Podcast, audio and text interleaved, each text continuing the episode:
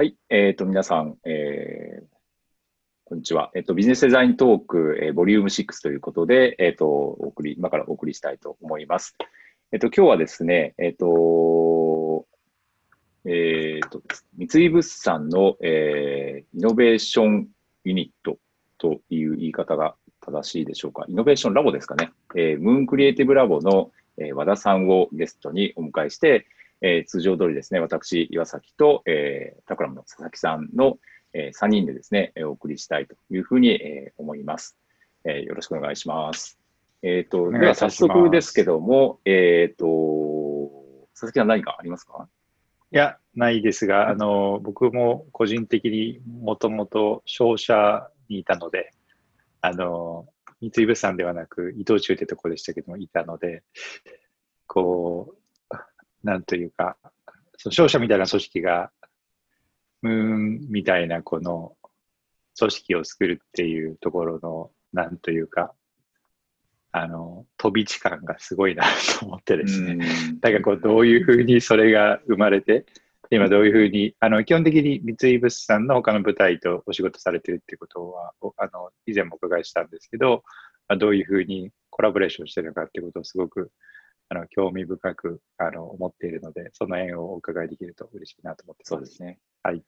で実はあの前回に引き続き、あの和田さんはあのカリフォルニア、前回のあの SI パートナーズの福田さんに引き続きですね、えー、とカリフォルニアの、えー、シリコンバレーから、えー、ご参加いただいていて、で、これもまあ、あのたまたまというか、あの前回の福田さんもそうだったんですけど、私が確かこの2月、コロナになる本当に直前に、シリコンバレーに出張する機会があって、で福田さんはあの以前からあの存じ上げてたんで、あの久しぶりということで、あのそこでもお会いしたんですけども、あの泊まってたのが、滞在してたのがパロアルトで、えっと、街を歩いていたら、まあ、以前私、あのアイディオと結構仕事をしたことがあって、アイディオのパロアルトオフィスも何回か行ったことがあって、その前をあの通りかか、パタゴニアが近くにあって、あのパタゴニアに行こうと思って行ったら、あの、アイディオのオフィスがあって、あ、そういえば、アイディオのオフィスって、今、三井物産のムーンクリエイティブラボになってるんだって思い出したんですね。その事実は知っていて、で、あ、どうなってるんだろうと思って見に行ったんですよ。そしたらムーンのオフィスになってて、で、あーっと思って、こんなに近くにいるんだったら、全然ムーンの方存じ上げてなかったんですけども、ダメ元でコンタクトをしてみようと思って、それこそインフォムーンみたいなところにメールを送ったんですよね。そしたらもう非常に、あの、あの、あの、優しいことにというか、あの、ちゃんと返事を、あの、確か東京の方からかな、いただいて、で、現地の方に確認するのでっていうことで、本当に滞在確か1週間もいなかったぐらいなんですけど、その間に時間を取っていただいて、あの、訪問させていただいたっていうのが、あの、実はきっかけで、で、その時にあの、お会いしたのが、あの、和田さんだったと、あの、いうことなんですよね。で、まあ、あのせっかくの機会ですよ。あの、僕もあの、ムーのことは、あの、間接的にいろいろ、見聞きをしていて、まあ、今も佐々木さんもおっしゃいましたけど、あの三井物産みたいなところで、非常に古典的な、あの、伝統的な日本の企業において、こういうそのクリエイティビティを活用したアプローチのあのことをされているっていうのはすごく興味深いなというふうに思っておりましたので、まあ、これを機会にということで、えっと、和田さんにあの今回ビジネスデザイントークでもお声掛けをさせていただいたという形になります。えっと、ちょっとあの事務的なご連絡なんですけど、我々の背景にあの今ついてると思うんですけれども、あのいつも通り、あの今回初めてご参加された方は、あの、こういう形になってますよということなんですけれども、えっと、YouTube ライブで今配信してると思うんですが、えっと、YouTube ライブ上のコメント機能は多分ディセーブルになっているので、えっと、何かあのコメントですとか、質問ですとか、そういったことがある方はですね、えー、この、こちらに、あ、こっちかな、えー、ある、えー、スライドですね。スライドの方に、あの、検索でスライド SLIDO と検索していただくと、スライドのトップ画面が出てきますので、ここであのこのシャープ以下のですね、66389というコードを打っていただくと、今日のイベントのあのページに行きますので、えそちらの方からの質問ですとか、コメントですとか、そういったことをいただければというふうにえ思います。はい。佐々木さん何かありますか？大丈夫そうですか？うん、大丈夫です。はい。はい。では、あの、えー、早速ですけれども、和田さんの、えー、方に、えー、バトンを渡したいと思います。えー、和田さん、よろしくお願いいたします。よろろしくお願いいたします。えっと、今ご紹介いただきました、ムーンクリエイティブラブで、えっと、プログラムデザイナーをやっております、和田と申します。よろしくお願いします。いや、なんかあの、過去の、えっと、出演者の方々を見せていただいた中で、ちょっとすごく異質感があって、えー、まあ、感があってっていうかあるんですけど、まあ、ちょっと私なりのとか、えっと、ムーンとしてやってきていることを含めて、ちょっと今日はご紹介をさせていただければなと思います。はい、じゃまずちょっと自己紹介も含めてなんですが、えっと、ちょっとプレゼンの方を表示させていただきます。はい。えっと、改めまして、えっと、和田と申します。で、えっと、私は2008年に、えっと、三井物産に入社をしまして、えっと、その時に、テコ繊維本部というですね、えっと、部署に配属をしましえっと、なりました。で、その後、2018年に、えっと、ムーンクリエイティブラブが、まあ、できたに伴って、えっと、そこにジョインしているんですが、えっと、10年間の間、えっと、鉄鋼製品、主に、えっと、石油ガスで使われる鉄鋼製品を、えーまあ、海外のお客様に、えーと、輸出していく、本当に伝統的なトラディショナルな仕事に、えーと、従事していました。で間に、えーと、ドバイのに赴任しているとかも挟むんですけど、もう基本的にはほぼほぼ、えー、と中東向けの商売、えー、かつ石油ガス業界向けっていうところが、えーと、ほとんど私のキャリアもそれで言えるんじゃないかっていうぐらい、えーと、結構あの特定の分野に、えーと、特化した、えー、とキャリアをこれまで、えー、と歩んできています。まあそんな人間がいきなり何してんねんって話なんですけど、まあその辺もちょっと後ほどご紹介できればなと思っています。あ和田さん、あのキーノートのカラーパレットが出たままになっているみたいなので、はい、あれ、本当ですか？カラーパレット、一回閉じていただいて、あ、そうですね。それを、はい。それで、はい。そそれで大丈夫だと。はい。ありがとうございます。で、えっと、少し私、まあ私自身のこともちょっとご紹介させていただくと、小さい頃からあのバスケをやっていまして、えっと、NBA が大好き。で、まあ、その影響もあってですね、えっと、本当にスニーカーオタクで、ちょっと私も今何足持ってるのかわからないぐらい、えっと、スニーカーがいっぱいあると。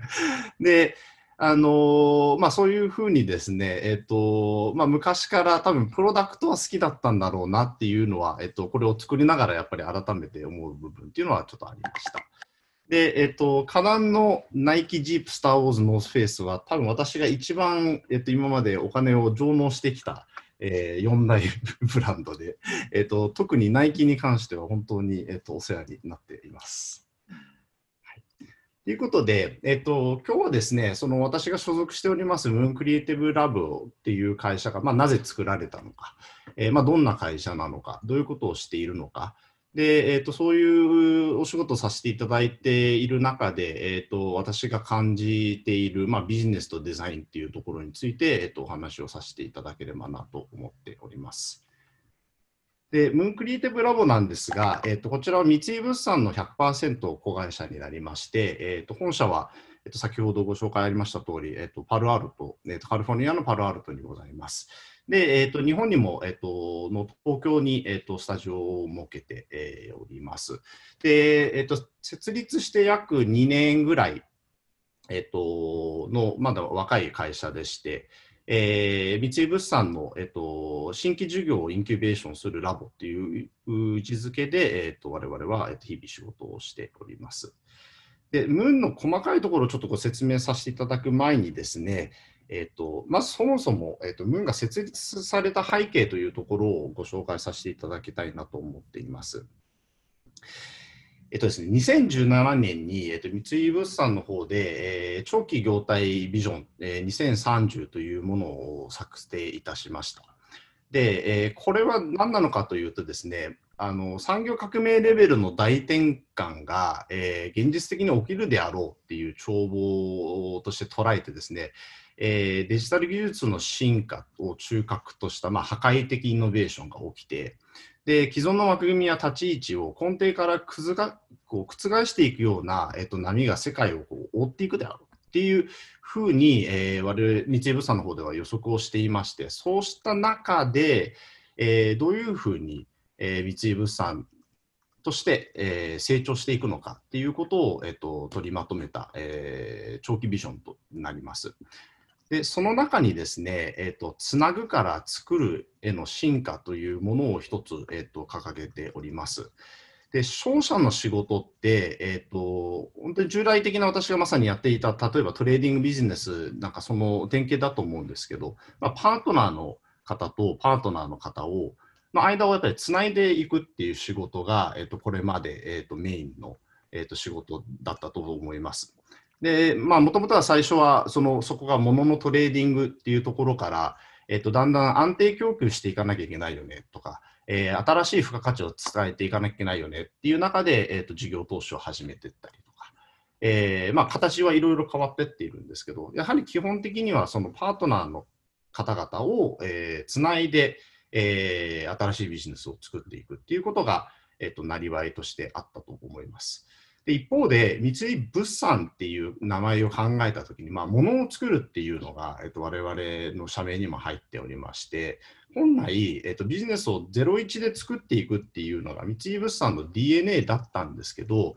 えっと、そこがいつの間にか、えっと、なくなってしまっているよねっていう、まあ、危機感であったりだとか、えっと、いろんなあの思いもあってですね、えー、つなぐから作る、えー、っていうふうに進化をしていきたいなっていう、進化していく必要があるよねっていうことは、えっと、この長期業態ビジョンの中で、えっと、語っている一つとなります。で、またですね、三井物産という会社は、えーと、社員が一人一人が、えーとまあ、資産であるというふうに考えておりまして、まあ、これまでもその強い子を育てていくっていうことは、あの会社の中核の一つとして位置づけているんですけど、その強い子が、えー、アントレラアントレプレナーシップを発揮して、えー、自らビジネスを作る集団っていうものを目指していこうというふうに、えーと考えています。でまた、そのビジネスをじゃあ実際に作るとは言ってもですね、そのプロセスを構築していくためには、えー、まあ、新しいアイデアをそのビジネスモデルとして実際に具現化して、でスピード感あるトライアンドエラーをやっていく。で、それもどれだけいかに早く回していけるのか。まあ、そういうようなですね、えっと、三井物産流の R& 機能というものを、自分たちの、えーと、中に、組織の中に持たなきゃいけ持つ必要があるよねっていうところで、そのラボを持とうという発想になってます。で、これらその3つの点からですね、えーまあ、強い個の力を利用して、えー、自分たちでビジネスを作っていくっていうことを2030年のその長期業態ビジョンにおいて、えーと、三井物産としてはコミットをしております。で、その一つの形、それの、えー、まあ、ドライバーシートって言ったら変ですけど、えー、それを推し進めていく、えー、一つの形として、えーと、ムーンというものが作られたっていうのが、えーと、まず背景としてあります。じゃあ、そのムーンってどんな会社なのか。で、えーとそれを我々も作るっていうのは簡単、まあそういう事業会社を作るっていうのはある種本当に箱だけ作っちゃえば簡単なんですけど、それじゃやっぱり意味ないよねっていうことで、えー、そもそもその存在意義は何なのかっていうのを徹底的に、えー、と考えたフェーズがございます。で、私たちのパーパスは、えっ、ー、と、まあ、ライトウェイっていう言い方をしているんですが、えー、グループ社員、えー、全世界に、まあ、約4万5千人いるんですが、えー、彼らが持っているアイデアをそ表層化して、でそこに適切な、えっと、資源と環境を与えて、えー、新しいビジネスをローンチしていく、道を照らすっていうのが、えっと、我々のパーパスだと思っております。で、ムーンというその社名にも、あの、実はそれが現れておりまして、えー、三井物産で申し上げると、えー、まあ、花形部署っていうのは、今までその資源投資をやっているような大きな部署あのなんですが、それ以外にもやはり本当にいろんなあのビジネスをあのされている方々がおりまして、まあ、その人たちは日々本当に現場に、えー、足を通いながらある程度まあ泥臭いところも含めていろんな仕事をしている。でもこの人たちってやっぱり一人一人本当はすごくいいビジネスアイデアを持っていて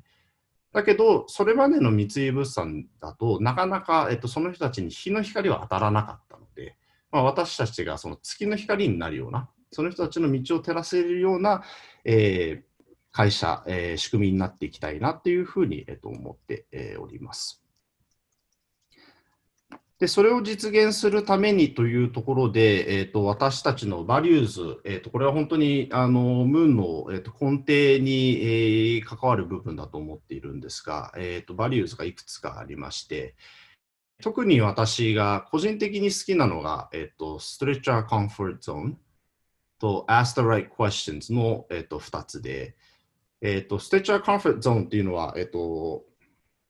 れなかなか日本語ですごくこう訳するのがいつも難しいなと思うんですけど、まあ、自分たちが、えーと、カンフタブルだと思うゾーンよりもう少し外にストレッチしていこうよ。今までやっていなかったこと、えーと、できなかったことっていうのに少しずつ挑戦していこうよっていう、えー、バリューズですしこれは本当に日々体現をしていくことで、えーと自分の幅、えー、会社の幅仕事の幅を広げていくことができるなと思ってます。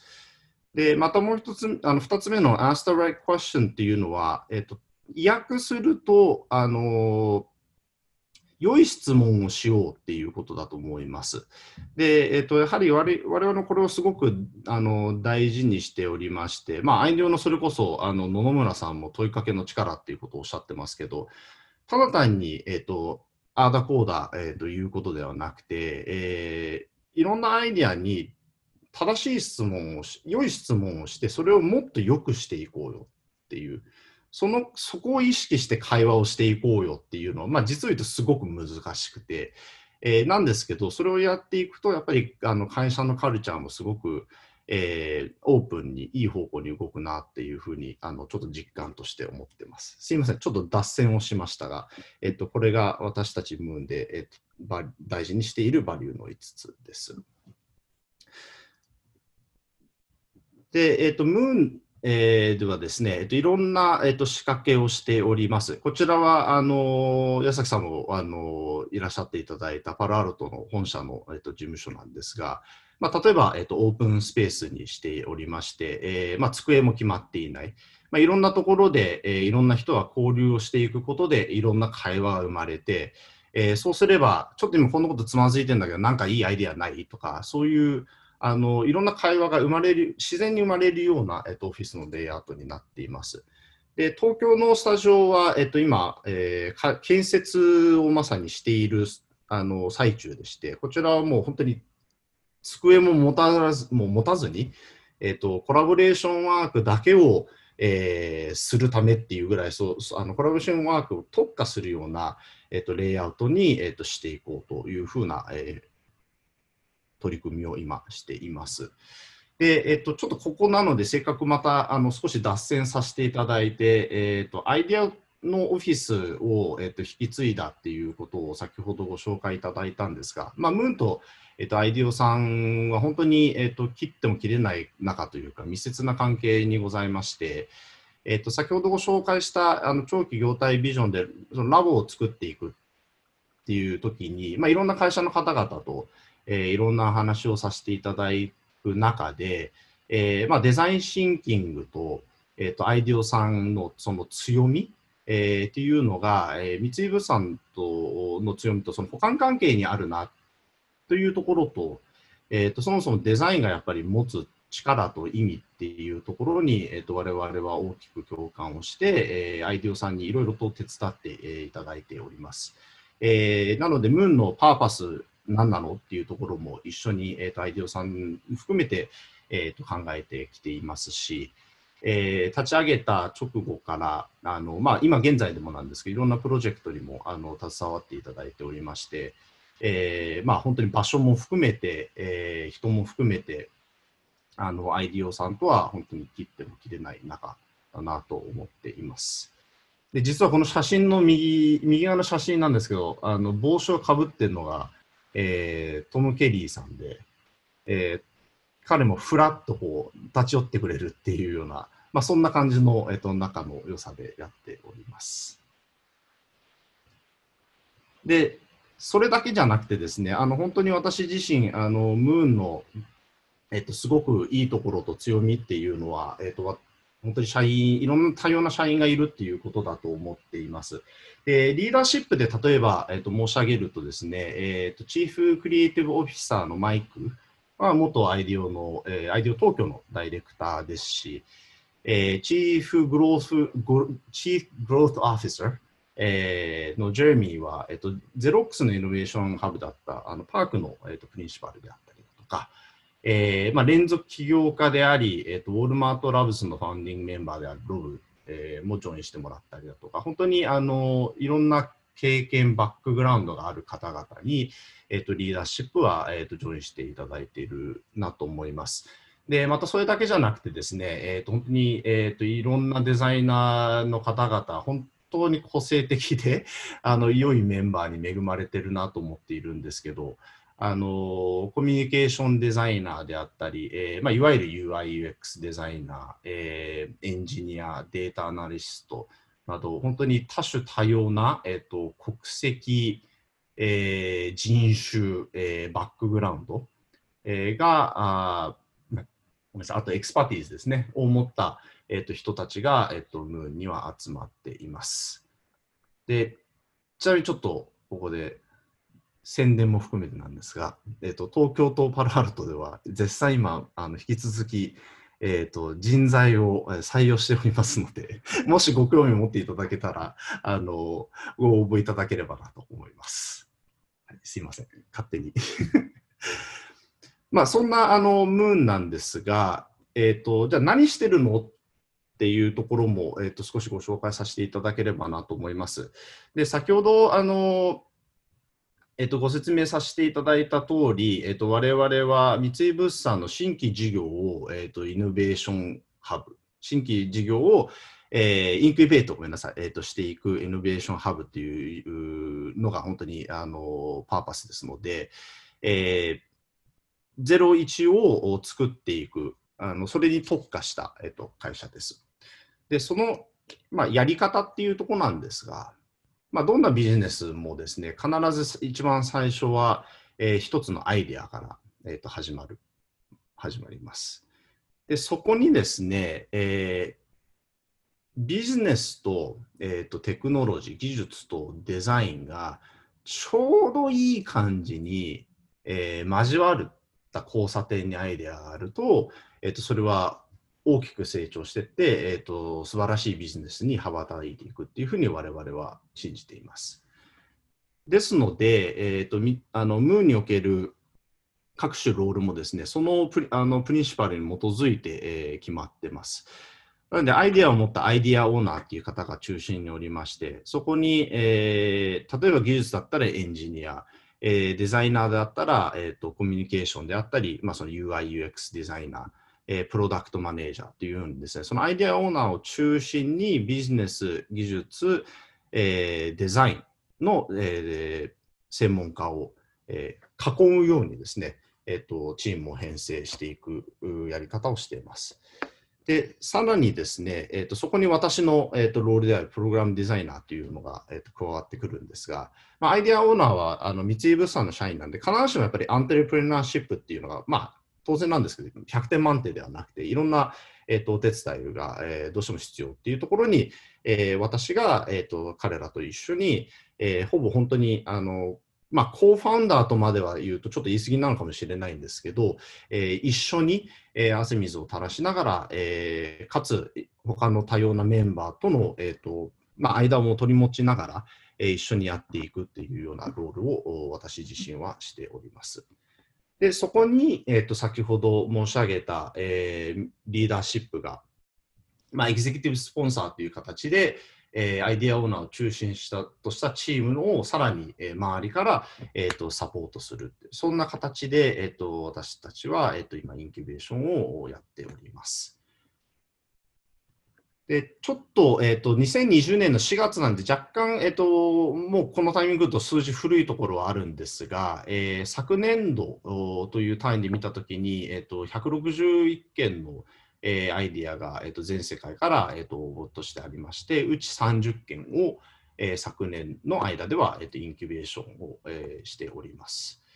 で、ここが本当に三井物産の面白いところだなって思うんですが、え29の、えーまあ、分野っていうんですかね、ビジネス領域に、えー、またがる、えーと、アイデアの応募がありまして、本当に多種多様な、えー、アイデアを今、あのムーンではインキュベーションをしております。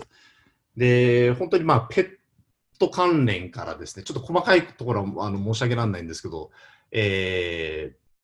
エンターテインメントであったりですね、えー、まあ食べ物に関するものであったり、鉱山に関するものだったり、スポーツだとか、本当に多種多様で、あの逆にムーンにいるあの我々は非常にチャレンジングで、なかなかそれはそれで大変なところはあるんですけど、えーまあ、これが本当に三井物産として、えー、と力を入れてやっていく、えー、意味なんじゃないのかなというのは私個人としては感じております。でこの辺のちょっと数字のこととかですね、あとムーンが、えーと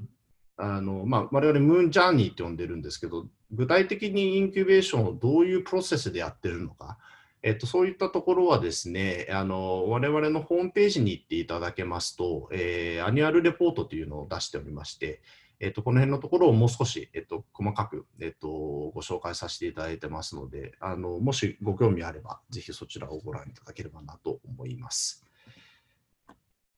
で、そんな形でいろいろ、えっと、インキュベーションを、えっと、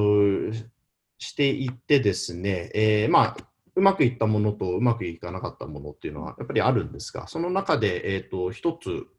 あのうまくいって実際にローンチしているものっていうものを、まあ、今本当に、えーと、必要とされている方が多いんじゃないのかなと思うのでご紹介をさせていただければなと思います。でスープっていうあのサービスなんですが、えーと、こちらはですね、えーまあ、仕事であったり打ち合わせをする、えーまあ、カフェを探す、え、ことができる、え、サービスとなってます。あの SSUP って入れて検索をしていただければ、え、出てきますので、えー、ぜひ皆様、え、ご機会あればご利用いただければなと思います。はい。はい、ちょっと駆け足になってしまうんですが、えーと、私どもムーンでは、えーと、こういうふうなことを、えーと、仕事として、えー、今やっております。で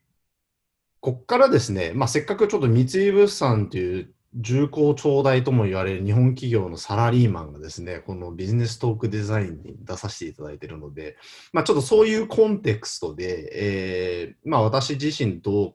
うこういうことを感じたのかとか、まあ、この分野に興味をあの持っている人であったり、まあ、ビジネスっていう完全なバックグラウンドの人が、えー、どうしたらいいのかとか、まあ、ちょっとその辺のところを少し、えー、と触りにはなってしまうんですけど、えー、お話をさせていただければなと思います。で、ここからはもう完全個人的見解なので、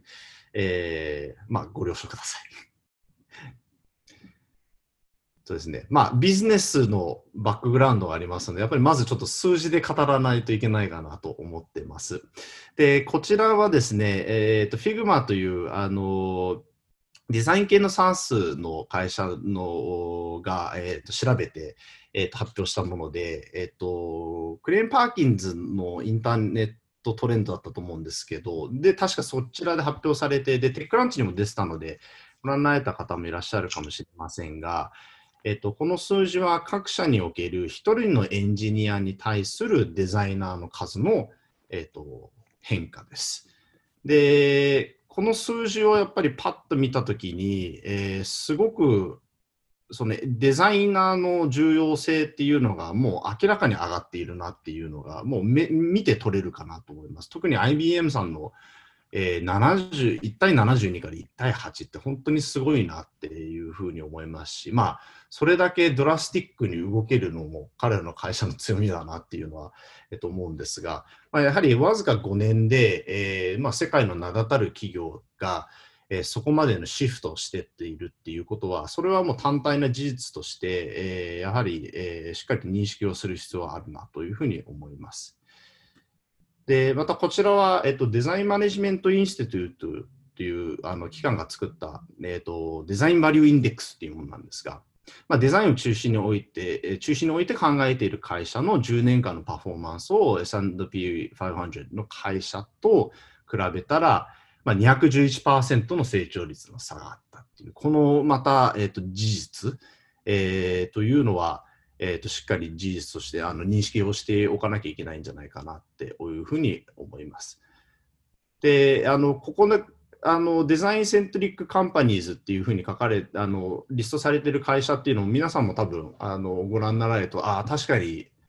ね本当にデザインに力入れていて、えー、とてもそのブランド力も強いし、あの私もナイキが入ってるなって思ったんですけども、やっぱり愛そのがあの持たれる会社かなっていうふうに、えっと、思います。まあ、いずれにせよですね、あのビジネスにおいてもデザインは重要っぽいぞっていうのはなんとなくあのご理解いただけたんじゃないかなというふうに思っています。で、えっ、ー、と、じゃあなんでデザインが重要なのかっていうことを、えー、考えるとですね、まあ、この問いに関する答えを考えるためには、デザインにとって何が大事なのかを考えるのが良いのかなっていうふうに思ってます。まあ何のためにデザインって存在しているんだろうかみたいな。で、ここでちょっと岩崎さんにぜひこれご意見伺いたいなと思うんですけど。はい。デザインにとって何が大事だと思われますか？結構難しいですよね。あのー、結構この議論になると、デザインとは何なのかっていう、やっぱ議論に、えっ、ー、と、なるんですけれども、うん、最近僕あの、まあ、デザインスクールでも教えて、ムサビに新しくできたコースで、えーと、非常勤講師やってて、で、デザインセオリーをあの教えてるというか、あのトピックとして取り上げてるんですけども、そうするとデザインセオリーもすごい連綿としたこう歴史があって、でもなんかその根底に共通してることで、よく授業で伝えてるのは、一つはクリティカル・シンキングみたいな。あの、うん、多面的な光を物事に対して当てる力。でもちろんその、うんあの、クリエイ、ななんていうんですかね、その、表現を、綺麗な表現をするとか、もちろんそういうことは、あの、あるんですけれども、まあ、根底に通じてる要素としては、そのクリティカルシンキングみたいなものがあるんじゃないかっていう話とかね、あの、他にもいろいろあると思うんですけどね、はい、そんな話をちょっとしたりはしてますね。ありがとうございます。じゃあ今度はビジネスにとって何が大事なのか。これはぜひ元商社だった佐々木さんに お伺いしたいんですけど。いやそうですね。あの、まあ、本当に身も蓋もない話をすると、もう、まあ、利益とキャッシュをどれだけ残すかっていう ことだと思うんですけど、僕がもともといた会社でもですね、あの三方よしみたいのは言われていて、まあ、売り手よし、買い手よし、世間よしみたいなのがあって、あの、なんかこう、その辺は、ちょうどね、岩崎さんの最近そういう議論たくさんしてるんですけども、その、ある種こう、サステイナブルな形で、こう、社会を循環させていて、まあ、その売り手も買い手も社会もずっと永続するためにというその長期的な視野に立った上であのビジネスをしていくっていうことと、まあ、ビジネスっていうのは単純にこうそういう利益創出のエンジンだけじゃなくて、その、まあ、コミュニティだとか、社会とか環境とかに対して、まあ、インパクトを持ち得るっていうところがあると思うので、あの、まあ、この辺和田さんもこう資源ビジネスとかやられてると、本当に感じられるところがあると思うと思うんですけど、なんかこう、なんだろう。まあ、商社で言うと、森林伐採と同時に森林植えてとか、そういう活動をしたりとか、あの、資源採掘しながら、まあ、その地元の人にちゃんと雇用が行き渡るようにとか、まあ、そういうこともやってると思うので、まあ、そういう、こう、なんというか、挙手的な考えが大事なんじゃないかなと思いました。はい。ありがとうございます。二人とも、あの、これ、あたかも、こう、すり合わせたかのような、あの、パスをいただいてありがとうございます。あの、私が思うまあ、ビジネスデザインっていうのは、まあ、煮詰めていくと数字と人なのかなと思ってます。で、まあ、まさに今佐々木さんもおっしゃってましたけどビジネスって必ずしも数字だけを求めりゃいいわけではないよねっていうそれは本当に本質的だと思いますし、あのそれは正しいんですけどやっぱりでも最後の判断基準は、まあ、お金じゃなかったとしてもやっぱり何かしらの数字、えーまあ、パフォーマンスなのかえー、雇用率なのかい、いろいろあると思いますけど、何かしらの数字であるっていうことがやっぱりビジネスの、えーと、大原則だなっていうふうに思います。で、えーと、同様にデザインにとってっていうのは、それは多分人にとって本当にいいものなのかどうか、えー、ためになるのか、えー、そういったところがやっぱり最後のその判断基準、えー、になってくるのかなと思います。で、この2つってやっぱり、えーと、足し算ではなくて掛け算の関係なのかなと思ってまして、えー、まさにこれも岩崎さんがおっしゃっていたそのビジネスデザインってなった時に、えー、より一層その多面的に物事を、えーと、捉えて、えーと、ビジネスを進めていけるような人、えー、考えていけるような人っていうのが、えーまあ、ビジネスデザインを、えー、でご飯を食べていく人っていうんですかね、えーと、なのかなと思ってます。で、これって、ほいや、これはあの本当にあの打ち合わせしてないんですけど、私自身これ、本当に三方よしの概念と一緒だと思ってるんですよ。で、お客さんが価値に感じていることが、まあ、過去は物やことであったかもしれないんですけど、まあ、今は間違いなくそこにその体験っていうものが加わっていて、で、どんなに技術が優れていようが、まあ、やっぱり使い勝手が悪かったら買わないですし、えっ、ー、と、SARS に至っては、もうもはや本当に機能と体験に集約されているようなところがありますので、やっぱりこの、もともとは三方よしっていう概念が、えっ、ー、と、今の時代になってくると、より一層そのデザインの、えーと、重要性、デザインの力っていうものが、えーと、どんどん大きくなってきている。えー、でもうビジネスをやっていく上で、えーと、デザインを無視するっていうのはもうちょっと時代遅れなんじゃないのっていうふうにすらちょっと感じる時代になってきてると私は、えー、と個人的には、えー、と思ってます。で、あのまあ、そういったことを考えている中で、これもちょっと脱線なんですが、えっとまあ、なんでビジネスにおいてそのデザインの重要性っていうのが、まあ、特にそのアメリカのシリコンバレーと,、えっと日本で比較すると、やっぱり日本ではあまり認知されていないかなっていうのは感じるんですが、まあ、もしかしたら、えっと、経営の美学とプロダクトの美学っていう考え方の差があるのかなっていう気はしています。で例えばまあソフトバンクの孫さんであったり、えーとまあ、ユニクロの柳井会長なんて、もう本当にそのあの最たる例なのかなと思いますが、まあ、やっぱり経営を徹底的に磨き上げた方々、えー、だと思います。で、日本、まあ、商社もまさにそうだと思うんですけど、考え方としてはやっぱり経営の美学を徹底的に磨き上げる。で一方で、まあ、あのシリコンバレーに短い間なんですが、来ていて感じることは、やはりそのプロダクトを徹底的に磨き上げるっていうことを、この地にいる人たちは、えーと、やっている、えー、そこに重心を置いているなっていうふうに思います。だから、まあ、そこのシリコンバレーと日本っていう、あえてその2つで対比すると、えーと、そういった思想の違いのところから出てくる、えーとなんていうんですかね、色合いの違いなのかもしれないなと思いました。でそれと、そうだ、あの最近ちょっと面白い、そうなんだって、えーと、私も知らなかったんですけど、あの MBA の、えーと、卒業生は、えー、今までであったらその金融とか、えーと、コンサルがやっぱり大あの最も人気の、えー、と職種だったんですがあの今の MBA 卒業生はやっぱり皆さんもプロダクトマネージャーで、えー、かつですね、えーと、いわゆる本当にビジネスバックグラウンドのない、えー、方々が、えー、MBA を取りに来ているっていうのがもう圧倒的に増えてきているっていうことをこの前、えーと、スタンフォードの先生からお聞きしたので、ちょっとそこもご紹介させていただければと思いました。はい、でちょっと脱線をしたんですが、えーとまあ、最後に、まあ、今日のお話をですね、えーとまあ、聞いて、なんとなくそのビジネスデザインっていうものに興味を持ったな、何なんだろうなっていう、まあ、方がもしいらっしゃれば最高だなと思うんですけど、まあ、その方々に主に向けた、えーと、私自身の経験も深いあの踏まえたちょっとメッセージというか、えー、っていうところをお伝えさせていただければなと思います。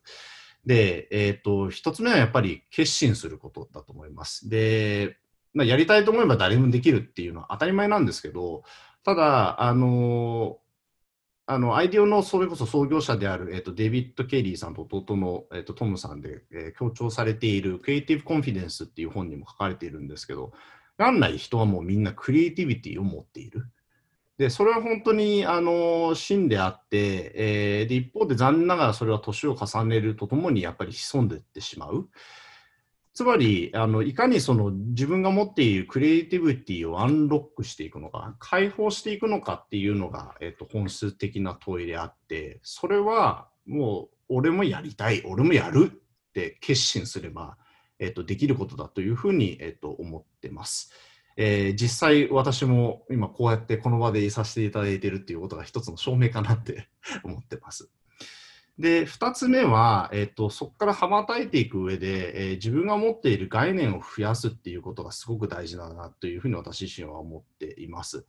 ちょっと分かりにくいかもしれないんですが、あの例えばですね、デザインシンキングのその初級編的に出てくる、えー、一つの概念として、人の言うこと、行動、考えることっていうのは必ずしも一致していないっていうものがあるんですが、まあ、これを例に例えると、あの食べるものにすごくキーンな人が、まあ、オーガニックしか俺は食べないよって発言するんですけど、まあ、仕事で帰りが遅くなってしまった時に子供たちと一緒にその人は冷凍ピザを食べるってことだってもちろんあるわけですよね。でもその人の言うこと行動考えることっていうのは必ずしも一致してないっていう概念があるかによってその事象をどのように受け止めていくのかっていうのは変わっていくかなと思います。で正しく捉えていけるかでさらにそれを発展させていけるかっていうことにやっぱり概念の有無っていうのは直結しているので、えー、どれだけそれを増やせるのかっていうのが、えー、すごく大事かなと思ってます。でそうすれば、まあ、そのビジネスとデザインの間にいる、えー、人にとってのそのアウトプットっていうのはやっぱり大きく変わってくるんだろうなと,、えー、と思います。でこの概念を増やす方法って何なんだろうなってこれが少し、えっと、難しいところはあるんですが多分一番手っ取り早いなって思うのはちょっと月並みなんですが英語ができる方であればあの大あのアメリカの例えば大学の、えー、オンラインプログラムを受ける、えー、ことなのかなと思います。えーと、実際、そのスタンフォードのコースであれば、えーと社会人はお金さえ払えば誰でも参加できるので、で一方であの私も参加したんですけど、えー、もうインドであったり、ロシアの方であったり、本当に世界中の方々が5、60人ぐらい、いろんなバックグラウンドを持っている方々がそこにいる。それだけでもう本当にすごくいい、えー、と場なんですけど、まあ、そういうふうにいろんな方々と触れていくっていうことかなと思います。で英語ができない方であっても、あの特に今は本当にオンラインで、えー、講座っていうのもいろいろありますし、えー、まあ、あのやっぱりできるできないっていうよりどれだけ自分でその情報を取りに行くかっていうところが、えー、大きいんじゃないのかなというふうに、えー、と思います。で最後はシンプルなんですけどあの、まあ、学んだことを実践する。でこれはデザインだろうがビジネスであろうがもちろんえっと、全て一緒だと思うんですけど、でも特に、えっと、この2つの領域においては、えっと、どれだけ実践していけるのか、していくのかっていうことが、まあ、本当に筋肉となって、えっと、どれだけ、えー、自分の力になっていくのかっていうので直結していると思います。で私は幸いにして仕事としてそれを実践する場があるんですけど、えーとまあ、ない方はちょっと大変なんですけどそれを自分で作る必要があるので、えーとぜひやっぱり個人のプロジェクトえー、友達と同僚とでもいいですけど、そういうその仕事とは関係ないプロジェクトっていうアクティビティっていうのを、えっと、どんどんやっていくっていうことが、えっと、やっぱり大事だなと思います。あのまあ、会社によってもちろん副業規定、我々もあるんですけど、まあ、そういうの抜きで、とにかくその自分でやれるものはどんどんやってみるっていうことを、えっと、する、ん？どんどんやってと、ごめんなさい、ちょっと今、パッと飛びました。えっと、自分でどんどんやっていくっていうことが、えっと、すごく大事だなと思います。はい。で、えっ、と、実を言うと、あの、今回、このビジネストークにさ参加させていただいたのを私的には、このまさに学んだことを実践してアウトプットしていくっていうことだったので、ちょっとまだ私自身も駆け出しなので、あの本当によく分かってない部分も正直いっぱいありますし、あの一部の方々で、女全部知ってるよって話だったかもしれないんですが、あのこういう会話を、えっと、どんどんやっぱりみんなでして増やしていくっていうことが、あのビジネスデザインのこの領域で生きていく人たちにとっては大事なんじゃないのかなと思っているので、えー、と参加をさせていただきました。はい、ありがとうございました。